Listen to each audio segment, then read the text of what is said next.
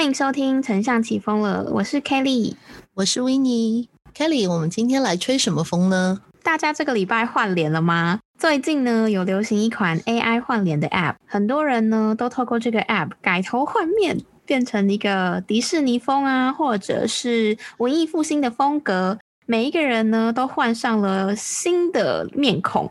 不管是我的 Line，或者是我在 IG 上的现实动态啊，看到好多人都换了这个 AI 的脸孔。这是一个非常有趣的行销议题，所以我们今天就是要来跟大家分享说，为什么这个 AI 换脸的 App 可以在短时间这么爆炸性的被分享啊、扩散的原因。好，那我们今天就开始喽。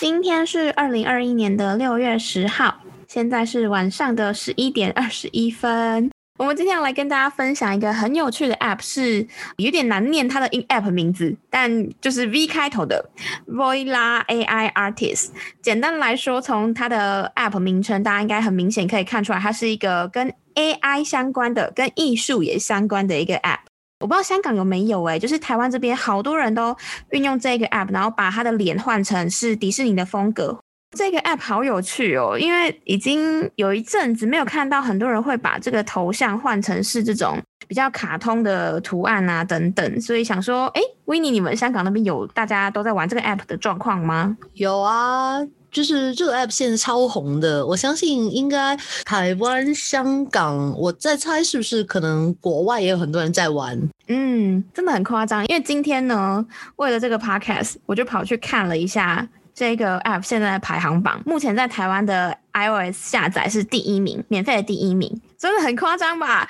一个换脸 app 可以冲到第一名，很扯哎哎，真的哎，香港也是哎，就是是，对，香港就是在 Top Charts 那里的 Free Apps 第一名就是这一个。换脸 App，结果呢？第二、第三、第四名的那一种呢，都是一些比较医疗性的 App，因为你知道香港现在就是在打那个疫情，或者说你出去的时候要有一些社交距离的那种 App 嘛，就是它比那个是更更厉害了。真的，不过台湾这边也是，呃，有一点类似啊。台湾那些医疗类型的 App 也是还蛮前面。其实台湾这边很有趣的是，呃，好像第四名吧，是桌游的 App，娱乐型的 App 目前在台湾。的排行榜都是很前面，可是很特别的是，这一种换脸的 App 它很难会冲到第一名，所以我觉得这个现象是非常特别。在今天我们分享这个 App 爆红原因之前呢，想说先来跟大家聊聊说这个 App 它用了什么样的技术。想问一下威尼说，哎，像是过去你的经验里面啊，就是 AI 它是怎么样的一个东西？在我心里面的理解里面，当然我这个只是我自己一个比较初初学者的一个对 AI 的概念而已。在 AI 概念里面，呃，我们经常是说，其实 AI 是人工智能嘛。人工智能其实它像小朋友一样，就比如说我今天有个小朋友，我要教他去认识什么是一只猫。比如说第一天有一只猫走过，我会跟他讲说，哎，这是一只猫，它有的是什么样的耳朵，然后它的颜色是怎么样，它眼睛、它的嘴巴，就它形态是怎么样。然后到第二天。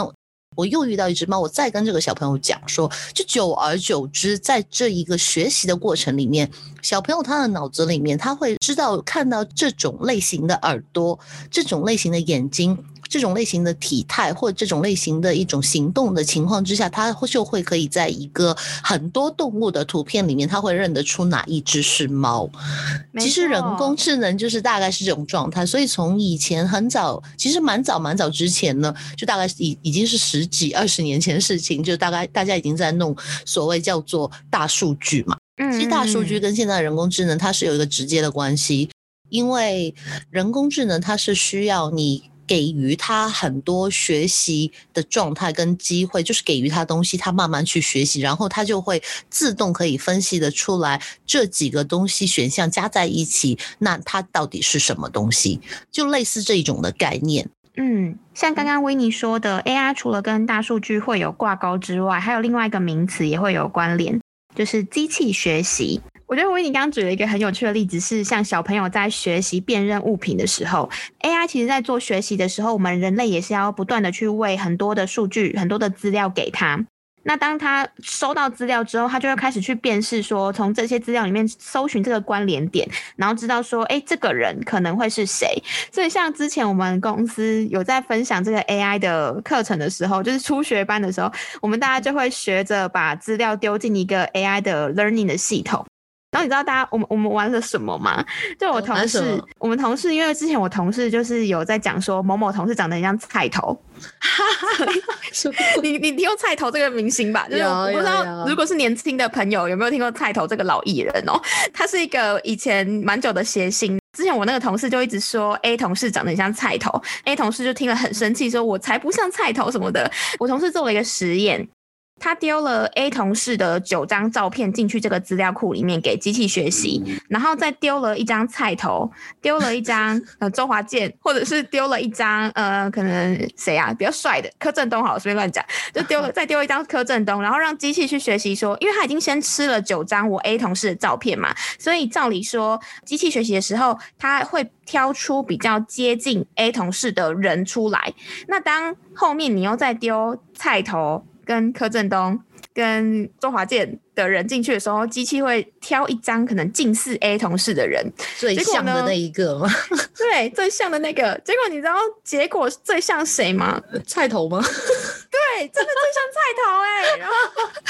这这其实这其实就证明了是什么呢？就是其实机器它。他很聪明，因为他是看特征嘛，这有点像什么？有些素描画家有没有？就是以前我们说什么看到一个罪犯，然后你去报案，然后你就跟他讲说这个罪犯大概有什么什么什么什什么样的特征，然后如果你的特征能够讲得越仔细的话，他其实是画出来会越像。其实这个也是一个同样的原理，就是当我们给机器学习的时候，它学的越多或者看的越多类似这一种东西的时候，它出来的结果会越准。对，真的很有趣。我们就是透过这样玩的方式去学到说，哦，原来这个就是 AI 他们在做机器学习的时候要去怎么去找出近似度最高的人脸或是物件。那其实这一个 App 也是运用类似的概念，它透过可能在前期喂养资料的过程中，然后告诉你说，哎，假设有 A 轮廓或是 B 轮廓，它的 AI 套进去，假设你是尖脸，你可能画的特质就会是 A 的样子。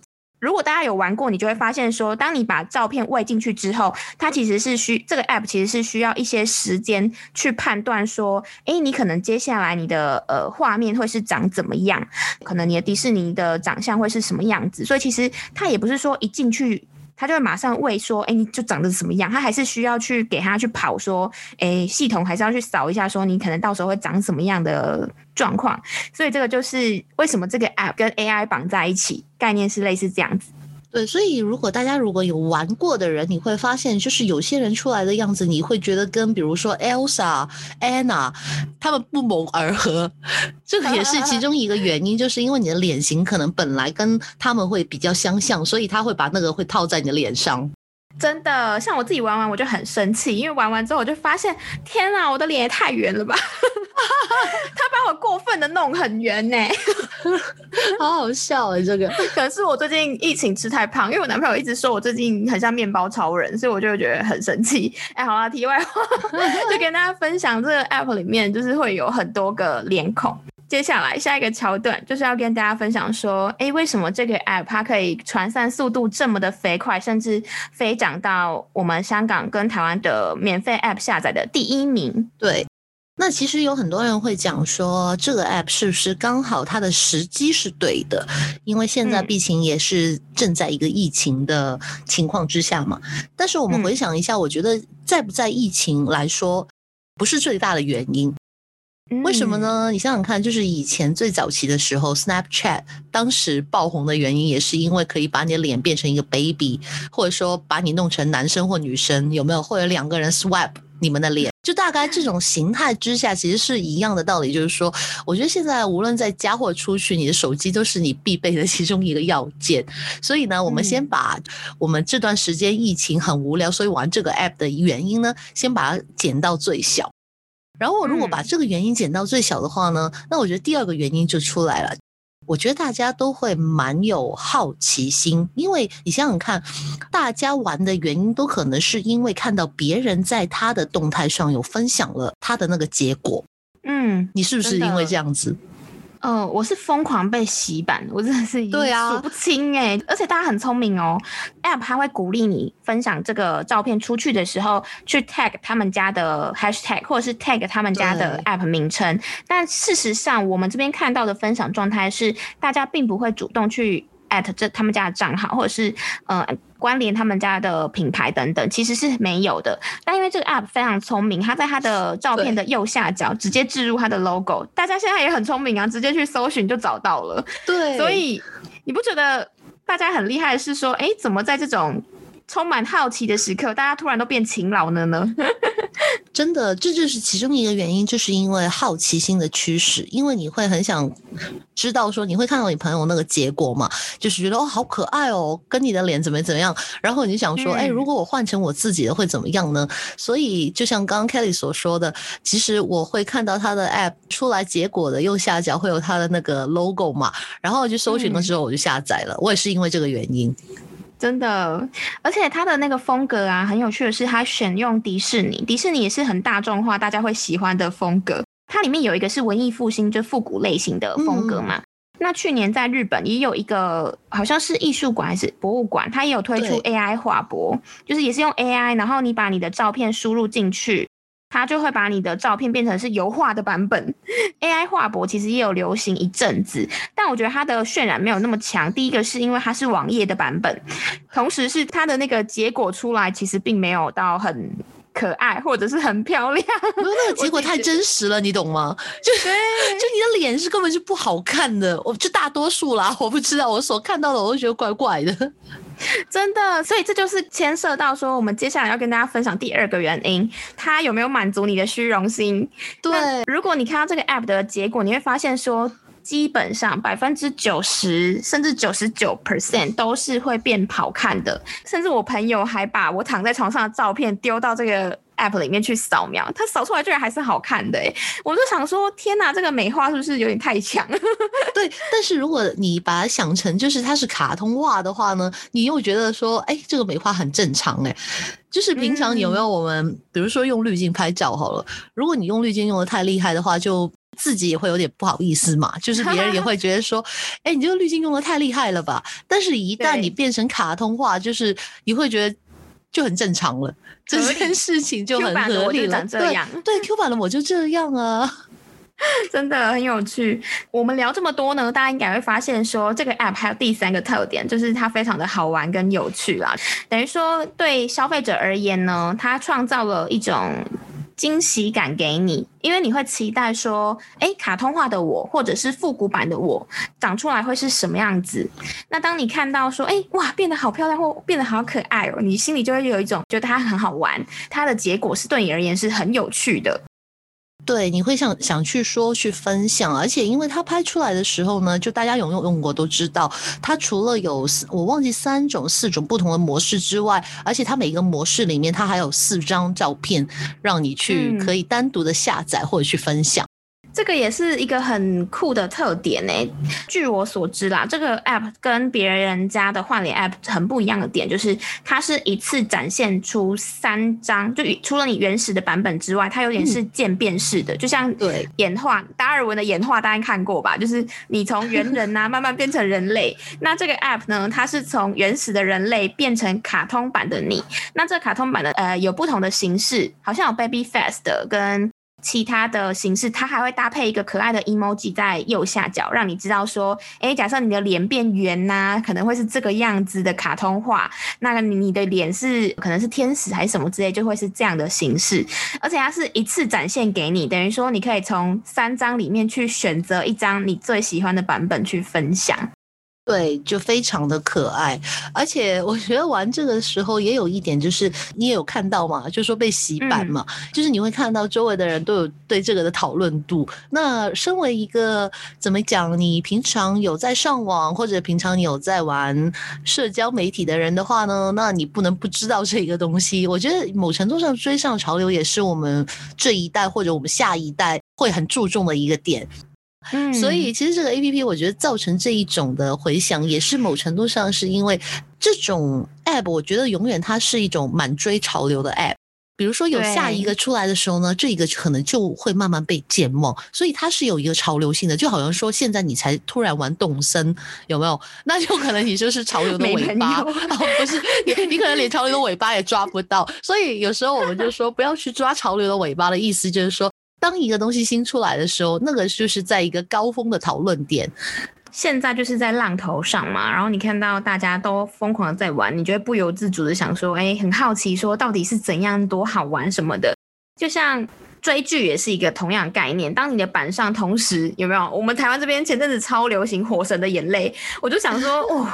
有一股追台剧风，然后我就会觉得说，哇，就是好像同一时间你疯狂的被洗版，就会想说，这个到底是有多好看，好看成这样。所以这个就是一个很有趣的人性。我们在前几集啊，包括说鲑鱼之乱那一集，其实就有大聊说，为什么从众效应可以带来这么大的影响力。对，其实我们每个人都是一个师奶，有没有？就是旁边的人讲的东西，你就会很想去试试看。真的，真的。对，然后另外还有一点就是，现在其实大家对于玩这种 app，其实你想想看，这种换脸也好，或者心理测验也好，它不是第一天出现的事情。我记得我们就是在很早前的时候，以前我们在做 Facebook application 的时候呢，就是会有很多这种心理测验的东西会出来，但是那个时候大家都疯狂讨论一件事情，就觉得是隐私权被。好像有被侵入的感觉，因为那个是要你的个人资料之类的嘛。那我觉得这个 A P P 其实某程度上有一个好处，就是它是很简单、快速下载了之后，你就把你的照片放上去，然后它不需要有任何的注册，或者说也也不要你的个人资料之类。当然，你的照片可能是你的个人资料嘛。但某程度上，就是你不需要填写很多东西，就直接可以去用它。我觉得这一点也是有一点点说降低了一个隐私的顾虑。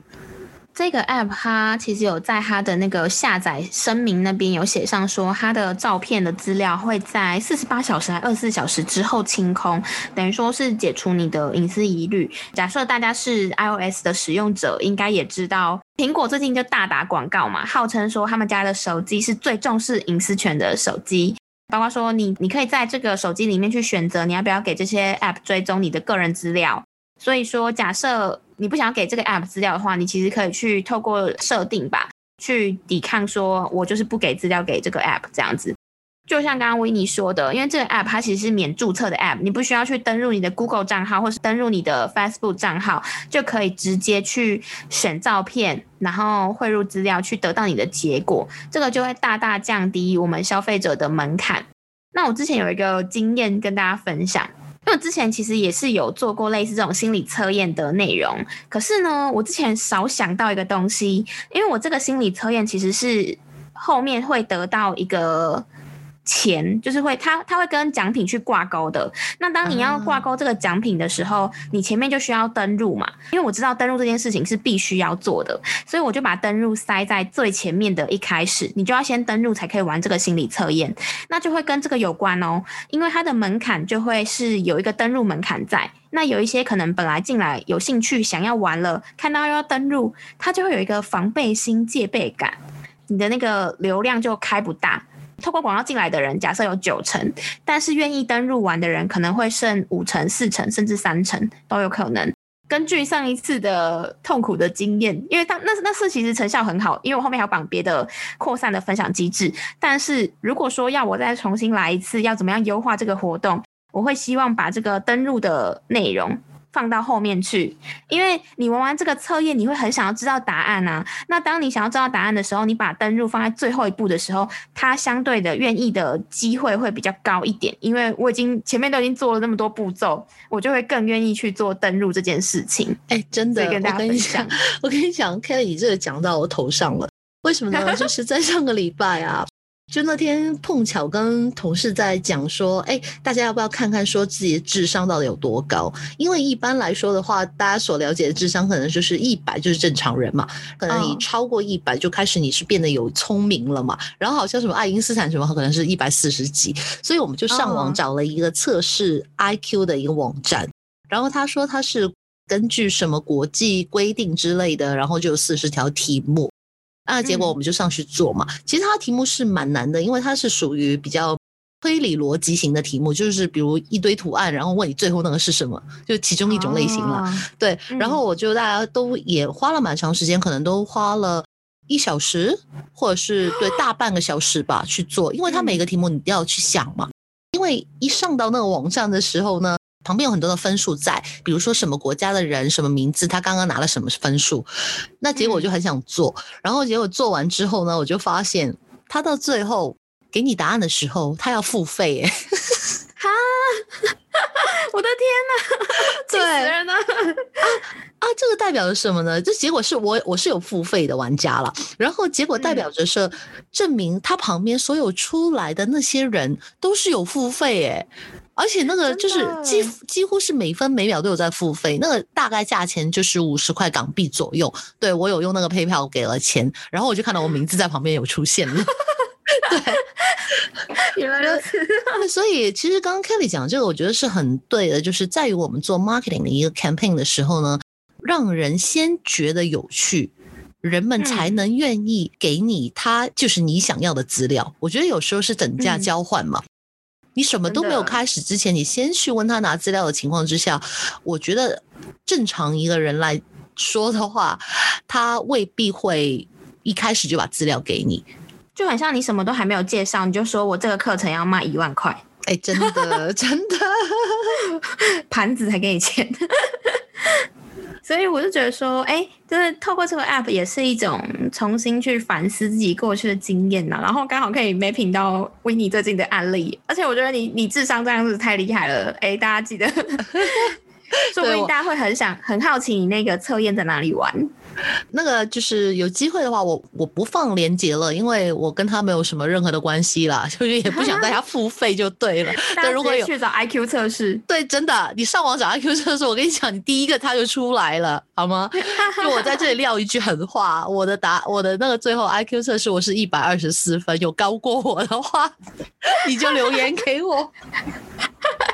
好啦，没有哦，欢迎交个朋友这样。对，欢迎交个朋友。没有了，一百二十四没有到天才，天才的话就是你要一百三十分或以上才是天才。哎、那你也差不多啦，你根本就是在炫耀，对，有有有接近，有接近。你看有没有？这个就是其中一个 什么满虚荣心，满足虚荣心。满足虚荣心。哎，不过说起来有点奇怪，就是很多人会好奇说，这个 A P P 那既然做出来了，然后大家去用了，那到底它是怎么在赚钱的呢？通常 App 它的变现模式其实可以有很多种，不过因为我也不是 App 变现的专家，但就我的观察，观察这个 App 的了解呢，其实很明显嘛，它就是透过广告在赚钱。因为呢，它把广告塞在哪里，我觉得它很聪明诶，因为我们大家在玩变脸的时候，其实我们会很好奇它的答案嘛。那当你输入你的照片之后，它已经在跑了，然后可能照片跑出来的等待过程中，它会塞一则短的广告、影短的影片广告给你。我看到的好像都是手游广告居多啦。那等于说，等于说你在等待你的结果的过程中，你需要先看完这支可能看至少五秒左右的广告，你才可以看到你的成品。那这个五秒它不会到太长，也不会到很快速之类，它就是你可能还可以接受的值，不会到很过度。所以我觉得他还蛮聪明，是说透过这样的方式，然后去收取 App 的广告费。那另外有一个是比较大家常见的，就是透过 App 的订阅订阅制。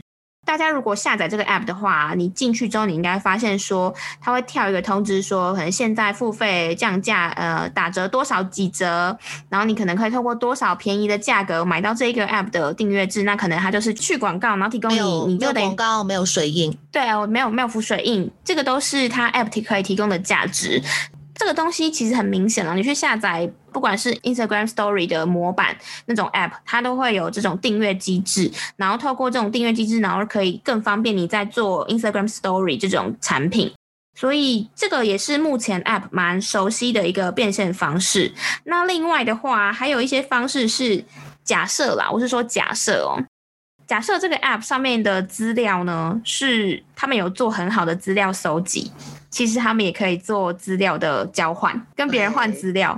这个资料是非常珍贵，确实对。尤其在 iOS 十五更新的时期跟后 Cookies 时代，资料其实是非常重要的。所以假设 App 里面呢，它可以收集你的行为，打包成资料，或者是跟别人做资料交换，这个也是 App 可以变现的模式之一。那其实 App 可以变现的模式有很多种，只是就我们这一次的观察，就会发现说，哎，这个 App 它这么短的时间冲上这个排行榜，它可以为这个公司赚取到什么样的收入呢？大概是有这些。对，我觉得 Kelly 讲的很好，特别是刚刚讲的第一点，就是它广告出现的位置，因为你看很多它的广告嘛，就是很多时候就会出现在有没有呃你的下面有一条广告栏，或者说中间，嗯，或者一开始的时候，就是它可能随时随地都有，但是在这一个里面的话，因为它的整个机制比较简单，放照片进去或你拍照，然后它就会帮你去搂。那个 AI 出来嘛，揉完之后呢，你会一瞬间看到你那个照片，但是你那个时候那个一瞬间大概只有一秒钟，然后广告就 出来了。对对对，就是它会会让你先看到一个。一瞬间的东西，而且它的广告在这个位置上面，它放置的广告也蛮特别的。就是你看它广告，刚开了有说五秒钟嘛？对，五秒钟，如果你没有来得及按左上角或者右上角的一个快速 skip 的按钮，那不好意思，这个广告通常大概要一到两分钟。哦，没没有一到两分钟，没有那么没没有那么久，但最起码有三十秒到一分钟。对对，你就要等它走完，而且它那个 skip 的按钮大概只出现两到三秒钟而已。哎，你观察很细，也没错没错。因为我那时候你知道吗？我是按完之后，就是第一次我会看到那个按钮，然后第二次我就把手机放在那里，我想说啊，反正很快速嘛。我以我以为那个 skip 的按钮出来之后呢，我就不用继续看了。但结果我转个头回去，我发现，哎，为什么这条广告没有 skip 的按钮？所以我就疯狂在尝试说，它到底在这里干在干嘛？它的 app 广告部分，大家有空也可以去再玩几次，然后去观察一下它 app 的广告。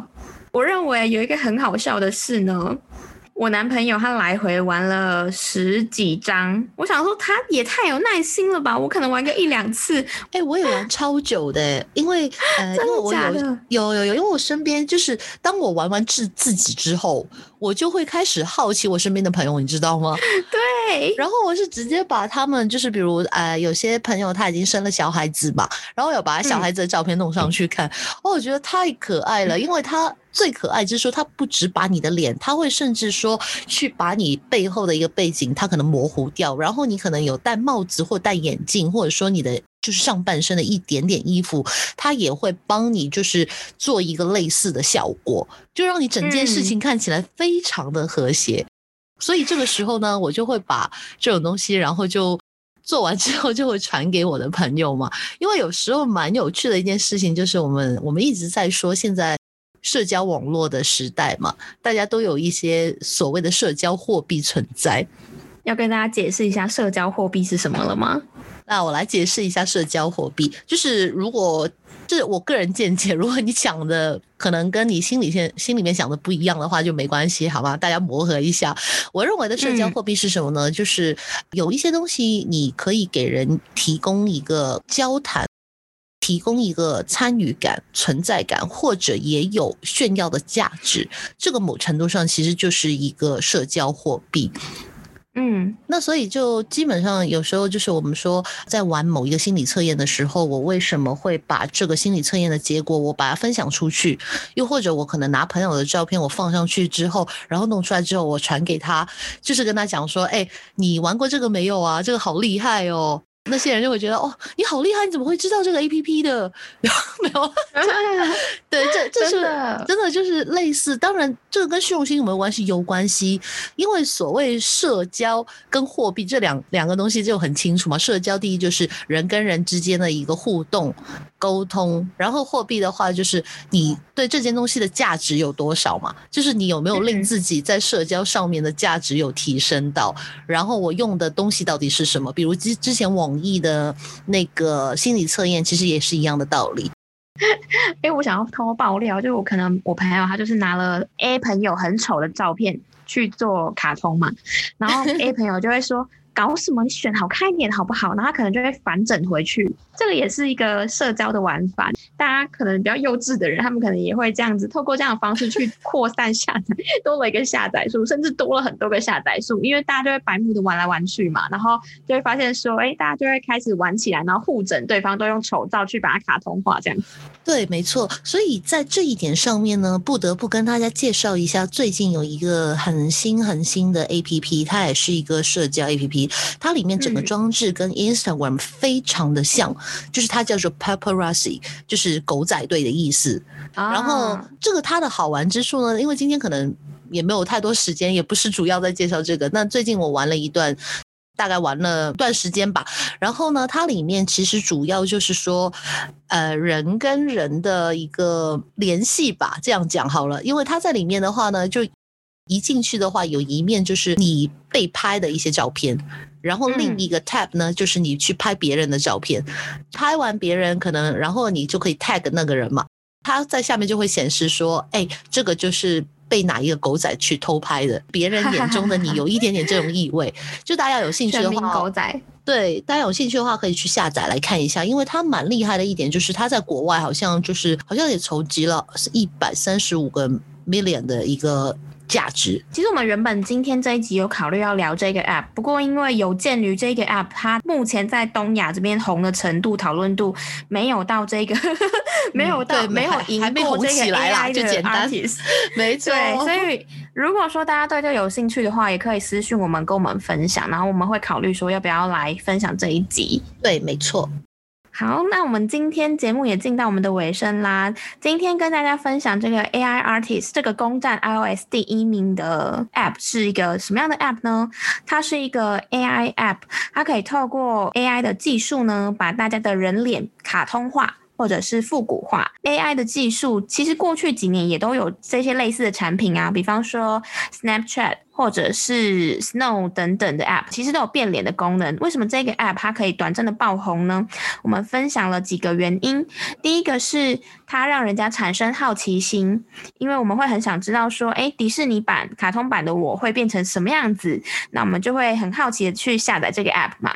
第二个部分呢，除了好奇心之外，它同时也满足了我们的虚荣心，因为它的照片的成果呢，你们会发现九十九 percent 甚至更高，大家都变漂亮、变美了。跟去年一个日本的 AI 画博，也就是把你博物馆画馆藏画的一个 AI 画博比起来，AI 画博它就过于写实了，所以它就很复古嘛。那当时它的传散也有，只是它的传散就没有这么的快速。我们认为它的差异就差距在说，这个 AI artist 的 app 它其实是非常的把你美美观化啦，基本上大家都是变漂亮，所以就满足了大家的虚荣心。所以呢，第三个延伸，第三个爆红原因就是这个 app 它给大家。家的感觉是非常好玩、有趣，甚至是充满惊喜的。大家会很好奇，说我会不会卡通化之后成为了 Elsa，或者是哪一个迪士尼公主啊等等的。